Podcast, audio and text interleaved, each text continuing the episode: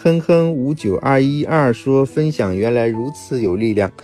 对呀，分享是这个世界上最有力量的事情。所有的伟人都把把他的思想分享，分享的越广，受众的人越多，贡献就越大。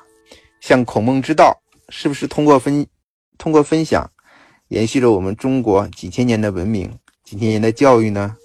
是吧？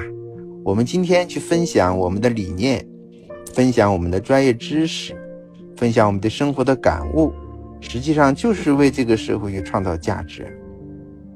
所以呢，我经常讲呢。我们做保险的人呢，嗯，你一定要懂得去分享啊，不要总是退在幕后，要勇敢、积极、主动的去分享。众人拾柴火焰高呀，总有人喜欢你的分享，也总有人不喜欢你的分享。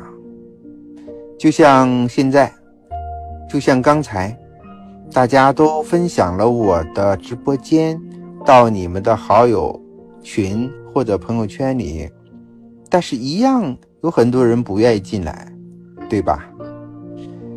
喜欢的人呢，他都会都有收获；参与的人也都会有收获。而那些没有缘分的人，我们只能说对不起，我帮不了你。分享其实就是这样一种感觉，你不可能期待所有的人都喜欢。我刚才说了，我们不是人民币。只有人民币才是人人都喜欢的，啊，我们是有血有肉的人，我们是有想法、有灵魂的人，那就会有人喜欢，有人不喜欢。